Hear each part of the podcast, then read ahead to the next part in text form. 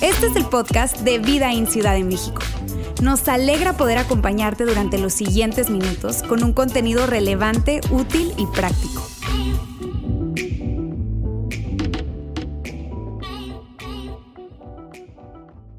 Investigando a Jesús. Ha sido nuestra serie durante seis semanas. Uf, ¿verdad? Seis semanas, una de las series más largas que hemos llevado. Pero además Personalmente ha sido una serie emocionante poder investigar y saber cuál es el origen de nuestra fe en el cristianismo. Si te consideres un seguidor de Jesús, esta serie definitivamente es algo que no debes perderte y qué bueno que estás aquí con nosotros. Hoy tendremos el cierre de la serie. Y yo no sé tú, pero cuando yo veo una película, la película es buena al inicio, es buena durante, tú dices el cierre debe estar increíble. ¿Sí o no? Así de, ah, debe estar buena, ¿qué va? ¿Si lo matará? sobrevivirá, se reconciliará. ¿Les ha pasado? Como que es súper emocionante. Yo quiero que tú te puedas sumar a esta experiencia de este mensaje desde allí, con una expectativa de que esta, este mensaje sea algo de verdad memorable, algo que nos pueda inspirar definitivamente a acercarnos más a Jesús. Y de lo que hemos estado hablando y nos hemos estado presentando una pregunta. ¿Cómo sabemos y por qué le seguimos? Es una pregunta que nos hemos estado haciendo constantemente. ¿Cómo sabemos que eh, Jesús realmente dijo o es quien dijo ser?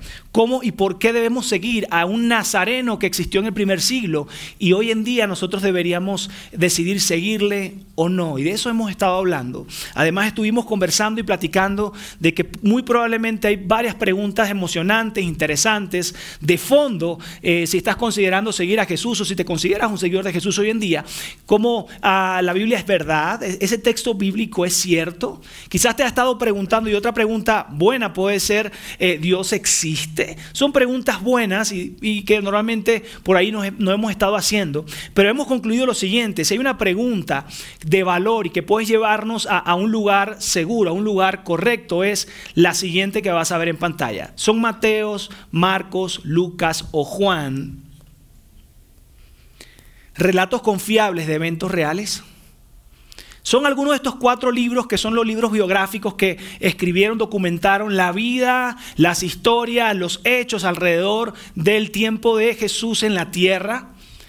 Esa es la pregunta que debemos hacernos. De hecho, hemos estado diciendo que si alguno de estos cuatro libros, en todo o en parte, es cierto, es verídico, si se entrelazan entre ellos para narrar una historia de diferentes ángulos, yo creo que tú y yo deberíamos ponernos derecho, ¿verdad? Prestar atención, porque esto es algo cierto. De hecho, de la, veracidad de estos documentos nace el interés y la certeza de que Jesús es y fue quien dijo que sería.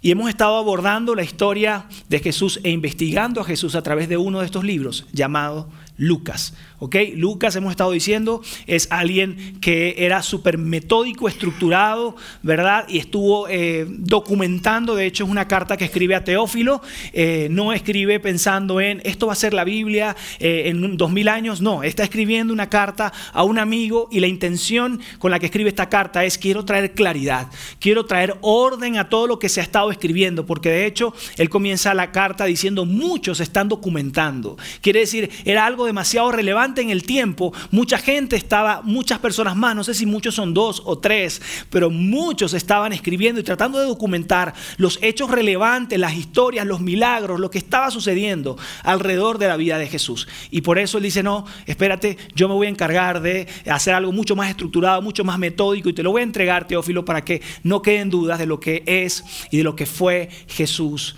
de Nazaret. Hemos estado diciendo que el cristianismo y la, base de la iglesia y del movimiento, la iglesia, se basa en un personaje. Y el personaje es Jesús de Nazaret. Esa es la base de este cristianismo. Gracias a lo que Jesús vivió y a cómo murió, ¿verdad? Y cómo resucitó. Hoy tú y yo estamos acá y por eso tiene toda relevancia que estemos hablando de Él. De hecho, lo que hoy voy a narrarte y hoy voy a hablarte es justamente algo que Lucas escribió al final de sus cartas. Él nos dice, si Él estuviese acá, nos, dijese lo siguiente, hey amigos, el final le da total veracidad y, fuerza al resto de, mi carta. No te quedes sin, ver el final de esta historia, sin ver el final de, lo que te estoy narrando y de lo, que, de lo que documenté, porque esto le da total sentido y poder a las palabras, a las historias que ya leíste en mi carta un poco antes. Por eso es más, es muy, muy importante que podamos cerrar esta serie el día de hoy. Y así comienza, amigos, el final de esta historia. Así comienza el final de esta historia. Vean en pantalla. Llegaron al lugar llamado la calavera, donde los soldados crucificaron a Jesús y también a los criminales, uno a su derecha y otro a su izquierda. Es bastante... Ah, importante y llamativo a la vez, como los cuatro libros, ninguno de los cuatro libros hace una, un énfasis, una descripción de qué era eh, una crucifixión, de qué era morir allí.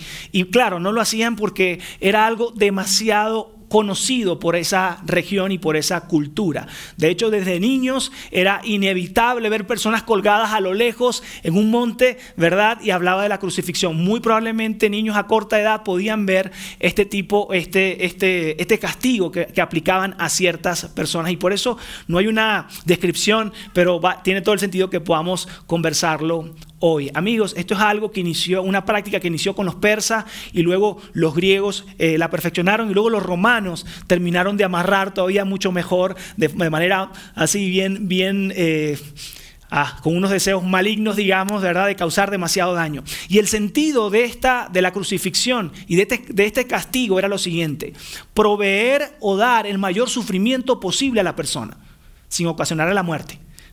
que, que sufriera lo más posible, que agonizara lo más posible, que durara lo más posible con el dolor antes de fallecer. Y esto tenía diferentes propósitos, entre ellos crear obviamente un miedo a toda, la, a toda la población. Si no haces caso, si, no, si vas en contra de las corrientes filosóficas, políticas, religiosas del, del gobierno actual, vas a terminar ahí colgado. Ese va a ser tu nivel de sufrimiento.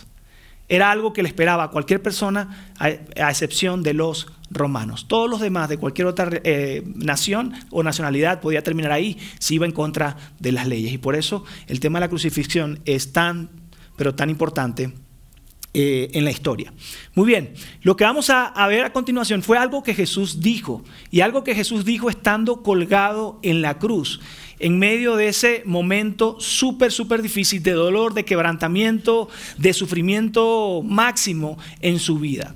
Y yo quiero hablarte de lo siguiente. Esto, estas palabras que te voy a leer más adelante, representan la invitación que Jesús le estaba haciendo y le había, le había hecho a sus seguidores durante su vida en la tierra.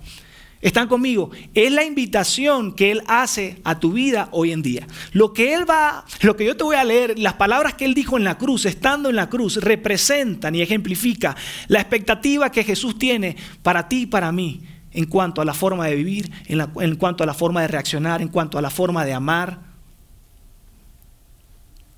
Esto que Jesús mostró a través de las palabras y lo que te voy a narrar a continuación no fue más que sellar la forma como Él vivió todos los años que estuvo en la tierra, sellándolo con su muerte y diciéndonos, ¿saben qué? Ustedes tienen que ir en dirección contraria a aquellos que buscan venganza, aquellos que buscan dañar a otros, aquellos que buscan tomar, eh, eh, digamos, la, la venganza por sus propias manos, aquellos que son, que tienen un corazón, digamos, malvado, ¿ok?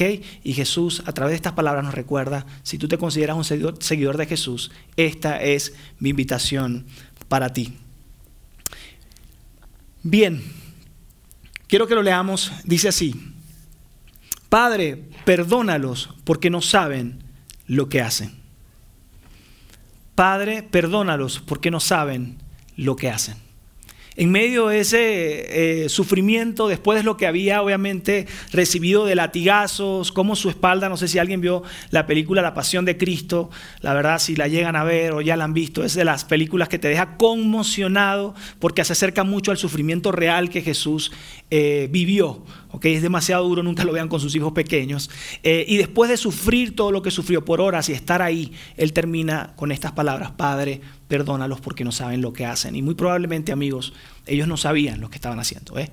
Estos eh, soldados eran soldados romanos que eran eh, personas que vivían en la región, en las afueras, y no eran, perdón, de nacionalidad romana, probablemente eran italianos, de otras nacionalidades. Por lo tanto, había un cierto odio hacia los judíos. Por lo tanto, ellos habían estado haciendo crucifixiones diarias, semanales. Y mientras que Jesús dice, Padre, perdónalos porque no saben lo que hacen, ellos como que, ¿qué onda? era tan eh, imperceptible, era tan normal para ellos lo que estaban haciendo, que no cobraba sentido. Perdónalos. No entendían esto. Y mira lo que, y esto refleja incluso la reacción de los soldados. Mira lo que dice. Y los soldados sortearon su ropa tirando los dados. Era tan, ¿eh? ¿Qué dice, ok, sigamos. A ver quién, quién va a ganarse los vestimentos y los vestidos de Jesús. Era ¿Qué quiere decir? Para nada tiene sentido lo que Jesús estaba diciendo. Y quizás tú y yo, hoy en día y en aquel tiempo, leer esto es como, ¿por qué? ¿Cómo? ¿Perdónalos? ¿Qué es eso? De hecho, en nuestra cultura hoy en día es como, es un sinónimo de debilidad. O sea, como alguien que dice ser un rey termina pidiéndole, pidiendo perdón por otros y no haciendo más por sí mismo, por su propia vida. Perdónalos probablemente para ese tiempo, en ese tiempo era un reflejo de debilidad. Imagínense los que siguieron a Jesús durante años, verlo ahí diciendo nada, en algún momento se va a librar, es el rey, dijo que tenía que pertenecía a un reino mucho más grande de lo que estábamos viviendo, que su reino no tiene fin. Un rey se defiende, un rey pelea. Y eso nos reflejaba la noción y la filosofía de rey y de reino que ellos vivían y que ellos habían estado experimentando en la tierra. Para nuestra cultura y para esa cultura, Jesús perdió. Jesús perdió porque a la final no pudo hacer nada y no hizo más, no intentó probablemente hacer nada y terminó muriendo en esa cruz, en manos de sus enemigos. Y esto tiene todo el sentido. Para la gente de ese tiempo esperaban una mayor reacción y más aún los que seguían a Jesús, que terminaron y que, quisieron defenderlo, pelear por él. No sé si te acuerdas esa, esa lucha en, la montaña, ¿verdad? Donde alguien, uno de ellos, ¿verdad? Saca una espada y corta la oreja de uno de los soldados porque definitivamente querían librar una batalla por su rey. ¿Qué termina diciendo Jesús a la gente a su alrededor cuando quisieron defenderlo? Le dijo, basta ya, déjenlos Basta ya, déjenlos. En pocas palabras, él estaba diciendo, he venido a demostrarles a ustedes una manera diferente de vivir. Un reino muy diferente al de esta tierra. No se trata de tomar justicia por mis propias manos. No se trata de este reino. Es algo muy, muy diferente lo que yo vengo a, mostrarles. Ahora, si bien podía sorprenderlos a ellos, e, era algo que no debería sorprenderlos tanto, porque definitivamente el mensaje de Jesús siempre fue amor, siempre fue reconciliación, siempre fue perdón, siempre fue, hey, si te dan en una mejilla, ¿qué dice? Pon la otra. No era nada nuevo, simplemente tal como vivió, terminó sellándolo con su muerte. Vivió de brazos abiertos, murió de brazos abiertos. Y yo sé que lo que plantea es algo muy, muy incómodo. Lo que plantea es algo demasiado incómodo, tanto que esa es la razón de por qué hay tantos admiradores de Jesús. Gente que dice, ah, esa frase favorita, esa es mi frase favorita de lo que Jesús enseñó. Ustedes han visto tantas corrientes eh, filosóficas y todo esto y que toman base de, principios que Jesús enseñó y hablan y los mencionan y los leen. Gente muy famosa lee fragmentos y habla de historias que Jesús eh, habló o vivió o demostró. Y es tan desafiante y es mucho más que solo abrazar una frase, un principio, algo muy lógico que Jesús hizo o que rompió paradigmas, que es por eso que hay demasiados admiradores, personas que dicen, yo tomo esto de Jesús y tan tan, esto me parece súper bien, pero hay pocos seguidores. Hay pocas personas que quieren vivir la clase de vida que Jesús enseñó, modeló, responder y reaccionar como Jesús espera que tú y yo reaccionemos. El camino de Jesús es incómodo, es contracultural, va en contra del sistema. De hecho, cuando, no sé si te ha pasado, pero cuando escuchas una historia de alguien cercano o lejano, y te dicen, oye, esa persona vino tal persona o tal grupo de personas y dañó a su familia, a alguien de forma directa, y cuando tú dices, pero él le vio a los ojos y los perdonó, pero él pasó la página y decidió perdonar, tú dices, wow, que el mundo se detiene porque es algo totalmente contracultural. Ahora, pero tú estarás de acuerdo conmigo, aunque sea algo difícil, aunque sea una postura difícil, aunque seguir a Jesús sea difícil, si realmente lo seguimos como Él nos enseñó, como Él vivió y como Él murió, cuando tú ves que alguien refleja un tantito de eso, tú dices, yo quiero eso. No, no, no, ¿cómo puede ser esa persona tan buena? ¿Le ha, ¿le ha pasado eso? ¿Cómo puede ser esa, esa, persona? No, esa persona es única. No, no puede ser, o sea, pasó la página, perdonó a su esposo, perdonó a esa persona. Oh, no, no, esa persona es única, no se vengó y tuvo la oportunidad. ¿Cierto o no que te da esa, sensación de esa persona es mejor, es, es, vive un estándar mayor, es atractivo, es inspirador? Esa es la manera que Jesús te invita a ti y a mí a vivir y a seguirle de verdad. Jesús nos invita a todos a ser así de mejores. Jesús te invita a ti y a mí a ser así de mejores. Y hay un, un momento donde Lucas relata una invitación parecida a esta, una invitación cercana a lo que Jesús menciona al final de su historia, pero tantito antes Jesús da unas palabras que muy probablemente no fueron entendidas por las personas de ese tiempo, no, no entendían muy bien. Y estas palabras nuevamente era una invitación de parte de Jesús a vivir este estilo de vida. Mira lo que dice Lucas 9:23. Después Jesús les dijo a todos, si alguien quiere ser mi seguidor, si alguien quiere seguirme a mí, si alguien quiere dejar a un lado su propia agenda y continuar conmigo, seguir mi movimiento, abrazar la misión, abrazar la filosofía de vida que yo traigo, la manera de vivir que yo traigo. Y continúa, tiene que renunciar a sí mismo. Tiene que renunciar a sí mismo. Tiene que dejar a un lado sus intereses, sus deseos, al menos ponerlo de segunda, tercera en orden de prioridad. Tiene que dejar todo a un lado, renunciar a sí mismo, renunciar a sus deseos, renunciar al deseo de venganza, renunciar al deseo de desquitarse. Me encanta porque en, la labor que tenemos como iglesia eh, muchas veces estamos conversando con líderes, tanto jóvenes como adultos, y, y nos vemos a la cara y decimos que cuando somos líderes dejamos a un lado y renunciamos a ciertos derechos. ¿Y por qué renunciamos a ciertos derechos? Porque sabemos que la gente nos está viendo y estamos, siendo, estamos inspirando a las personas de alguna manera o desanimando a las personas. Seguir a Jesús es renunciar a ciertos derechos, a ciertos sueños. Y continúa, aceptar la cruz, que en ese tiempo tenía mucho más sentido que hoy en día. Aceptar la cruz, que tiene que ver con cargar su cruz. En ese contexto, cuando tú veías a alguien con una cruz, cargando una cruz, caminando con esa cruz, es una persona que había perdido su vida. Es una persona que había perdido sus derechos de, tomar acción, de, de, libertad. Había perdido toda esperanza. Era una persona que iba camino a la muerte.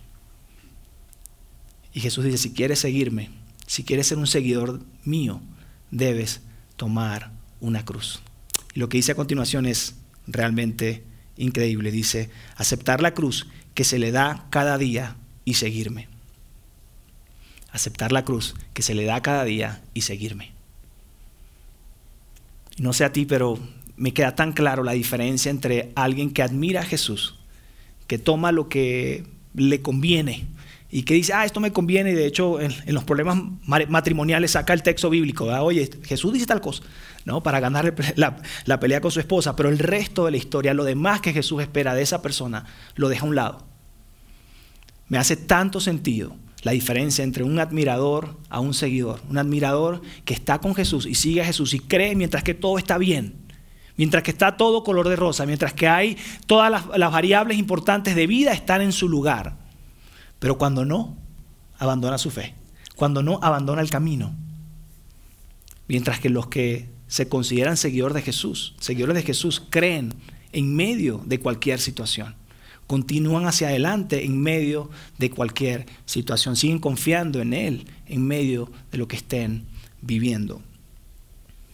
Y quizás esto ha sido como para ti la visión de cristianismo, la visión de un seguidor de Jesús es alguien que hace una oración, de alguna manera dice a Dios, mira, yo quiero que tú, eh, eh, quiero abrazarte como mi Salvador, quiero eh, creer que tú llevaste todos mis pecados en la cruz, que tengo esperanza en ti y que puedo salir adelante y que en algún momento voy a tener una eternidad contigo, tan tan.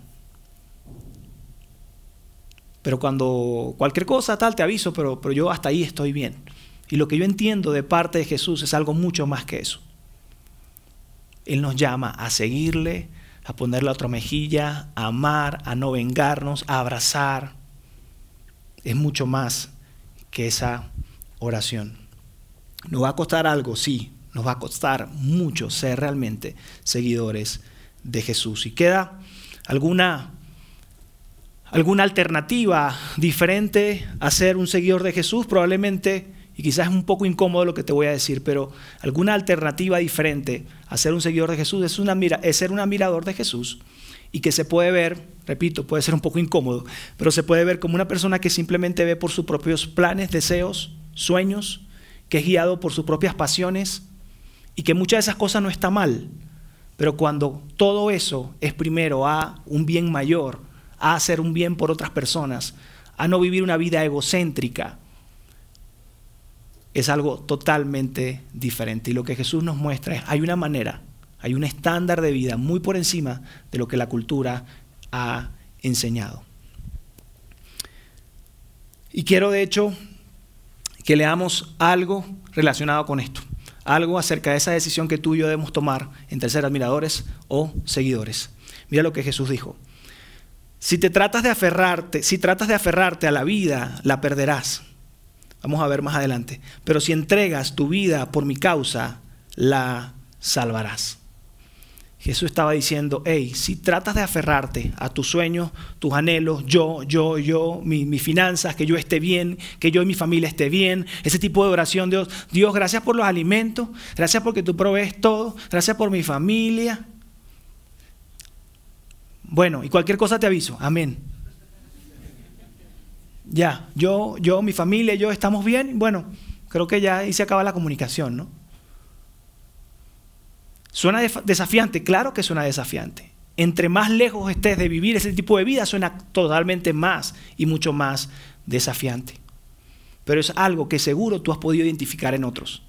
Es algo que seguro en alguien a tu alrededor, alguien que te ha servido, alguien que te ha extendido la mano, alguien que vive bajo estos principios, bajo este estándar, tú dices, me queda claro. Puede parecer súper difícil, pero Él lo está haciendo. Es un camino mucho más noble, un, camino mucho más alto, lo que Jesús nos invita a vivir y a expresar. De hecho, es probable, probable, muy probable que tú veas a esa persona y tú dices, ay, yo quisiera ser así. Tan noble, yo, yo quisiera ser así, confiar en las personas, yo quisiera ser así, invertir tiempo en la gente, yo quisiera ser así, generoso,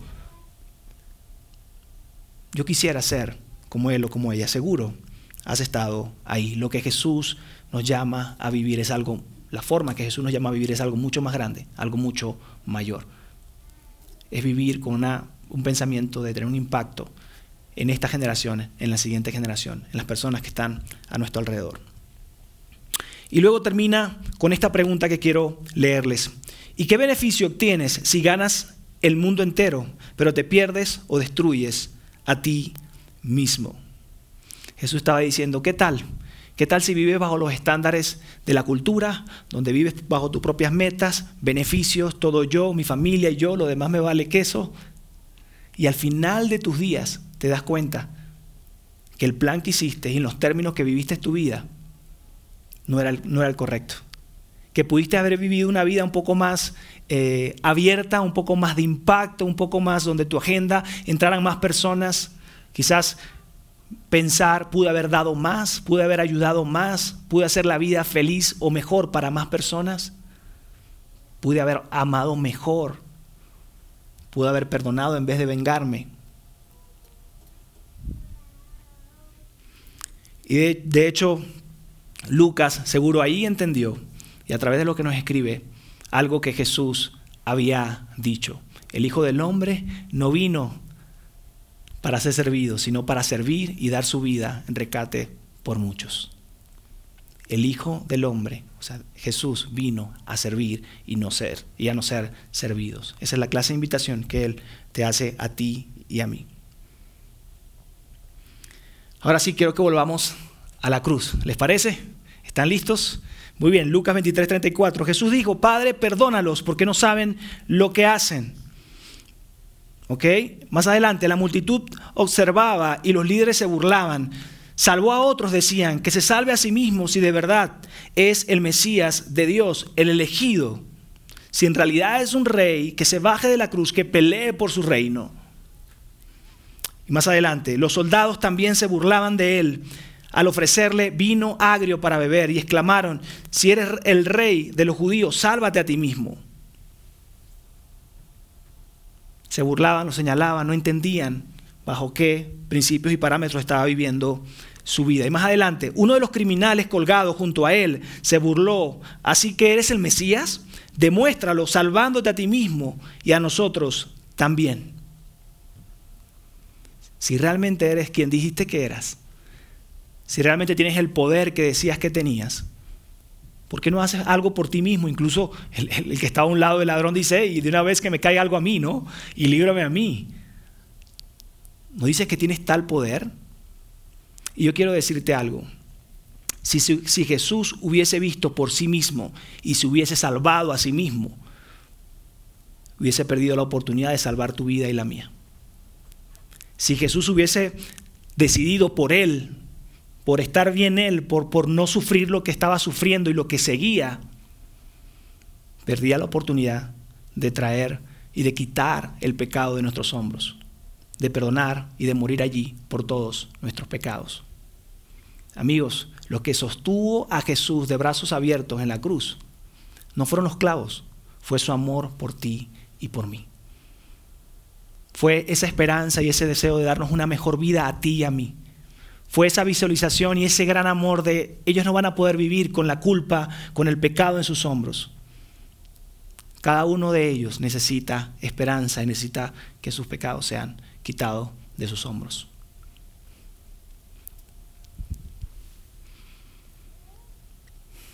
Así que la pregunta que tenemos que hacernos hoy, al llegar al final de esta serie, es la siguiente. ¿A quién vas a seguir?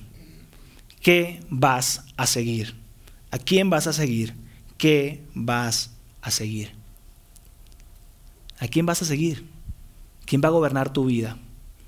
Tus deseos, tus apetitos, tus hábitos, tu yo primero, tus pecados, tus errores. ¿O vas a seguir a Jesús? ¿A quién vas a seguir? Quién va a estar sentado en el trono de tu vida, quién va a estar en el centro de tu vida decidiendo y dándote dirección en tu vida y en la mía. ¿Quién tiene la última palabra en tu vida? ¿Quién tiene la última palabra en mi vida? Es una decisión que hoy debemos tomar. Probablemente tú dices, ¿sabes qué? Me quedo como admirador. Como admirador creo que check, ahí estoy bien es más cómodo, no se siente tanto compromiso, ¿verdad? Este, voy, estoy con él, papá, papá, cualquier cosa toco la puerta y tan tan. Pero si Lucas estuviera acá, nos diría lo siguiente. Lucas nos diría, si comprendieran totalmente lo que te estoy escribiendo, no te quedarías corto con esto. Créeme, Jesús no entregó su vida y sufrió todo lo que sufrió solo para que tú tuvieses perdón de pecados. Él murió en la cruz por amor, para que tú fueses un seguidor de Él. Y como los seguidores de Jesús en el primer siglo impactaron y cambiaron el mundo occidental y el resto del mundo, hoy tú y yo tenemos en nuestras manos la posibilidad de decidir seguir a Jesús y cambiar nuestro mundo. Cambiar nuestra, nuestra familia, cambiar esta colonia, la zona donde vivimos, cambiar Interlomas, cambiar Ciudad de México. Es posible si tú y yo decidimos seguirle. Los seguidores del primer siglo soportaron a los romanos, la persecución, muerte, todos. Y el cristianismo no se detuvo gracias a que seguidores dijeron un paso al frente, dieron un paso al frente y vivieron en el estándar y en la entrega que Jesús les inspiró a hacer. Quiero hacerte esta pregunta, un poco gruesa. Ahí va. ¿Por qué alguien que no comparte nuestra fe debería tomar nuestra fe en serio si nosotros mismos no lo hacemos? ¿Por qué alguien que no comparte nuestra fe debería tomar nuestra fe en serio si nosotros no creemos y no vivimos de acuerdo a eso?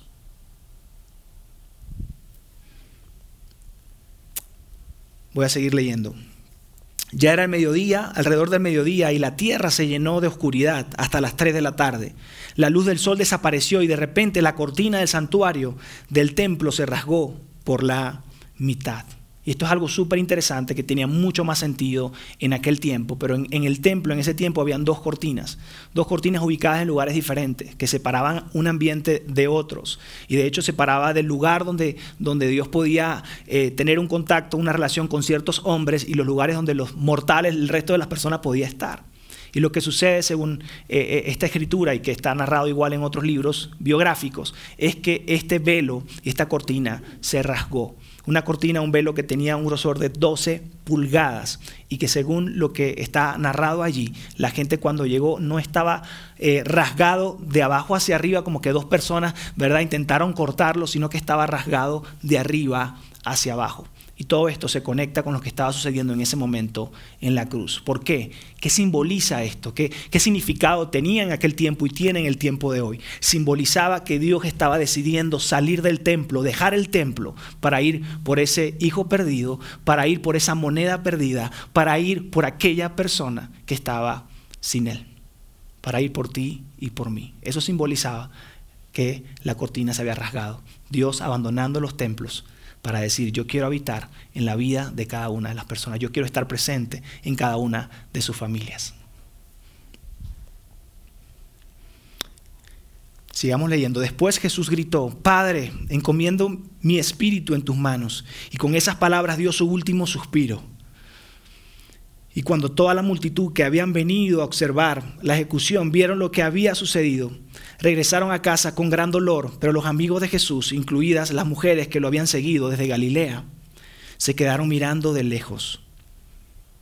Toda esa gente que quedó como espectador y estaba ahí sufriendo y salió con eso consternado, fueron varias de esas personas quien Lucas entrevistó para hacer su carta. Fueron testigos oculares, presenciales, que, Lucas entrevistó para poder narrar lo que hemos estado leyendo toda esta semana. Amigos, Jesús vivió y murió con los brazos abiertos. Jesús vivió y modeló una vida de amor, de oportunidades, de esperanza, de no tomar venganza. La cruz se llevó su aliento, pero su muerte se llevó nuestros pecados. La cruz se llevó su aliento, pero su muerte se llevó nuestros pecados. Quizás si Lucas estuviese acá, dice, y Dios mío, me emociona tanto esto que le estoy narrando y contando. Y todavía no es el final. Porque Jesús resucitó. Después de morir, resucitó.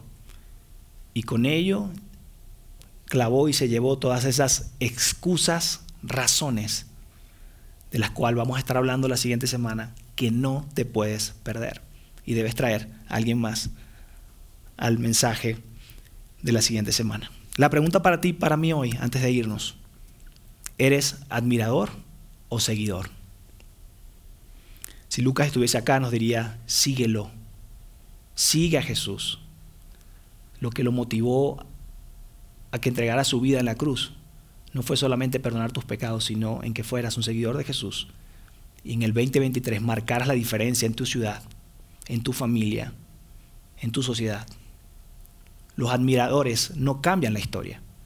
Los admiradores no hacen la diferencia. Los seguidores cambian la historia. Y a mí me encanta ver varios rostros que veo acá, que alcanzo a ver. Personas que han decidido seguirle y que han estado conectados y que están invirtiendo su vida, su tiempo, sus recursos económicos, que iban a cierta hora del, del día o de la tarde a llevar a sus hijos porque van a hacer algo justo para invertir sus vidas desde pequeños para traer amor, paz a otras personas que no lo tienen o que lo necesitan. Y me llena tanto orgullo ver a personas que han decidido seguirle a Jesús. Mi invitación para ti, la invitación para mí es, quiero ser un admirador o un seguidor. Seguir a Jesús es mucho más que aceptar su perdón de pecados. Seguir a Jesús es entregarle tu vida y hacerlo tu Señor y Salvador. Y decirle, yo quiero que me digas cómo vivir mi vida. Yo quiero que me digas hacia dónde y cómo debo estar decidiendo en mi día a día. Acompáñame a orar. Dios te doy gracias. Gracias por, por tu amor, gracias por recordarnos esto que Jesús hizo eh, en sus últimos días. Gracias porque hoy podemos entender que Jesús vivió de brazos abiertos y murió de brazos abiertos. Difícil, sí, pero nosotros queremos seguir tus pasos, queremos vivir la clase de vida que tú modelaste, la clase de vida que tú nos invitaste a vivir una y otra vez, la clase de vida que nos invitaste a vivir estando en la cruz cuando dijiste, perdónalos porque no saben lo que hacen. Ayúdanos a tener esa clase de amor, esa clase de valentía, esa clase de gallardía, ese deseo, esa inspiración de impactar no solo nuestra vida y nuestra familia, sino de impactar nuestro mundo a través de tu amor, a través de tu gracia, a través de tu perdón. Ayúdanos a ser esas personas que la gente volteen a ver diciendo, wow, ¿qué onda? Se paralizó el mundo. ¿Por qué esa persona reaccionó de esta forma? ¿Por qué perdonó? ¿Por qué sigue con las manos abiertas? porque sigue sembrando en otros. Que vean a Jesús en ti, que vean a Jesús en mí.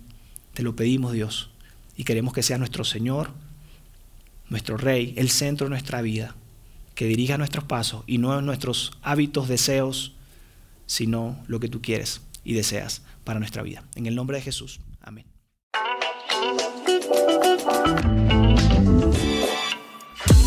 Sigue conectado a los contenidos de Vida en Ciudad de México a través de nuestro sitio web y de las redes sociales. Muy pronto estaremos de vuelta con un nuevo episodio.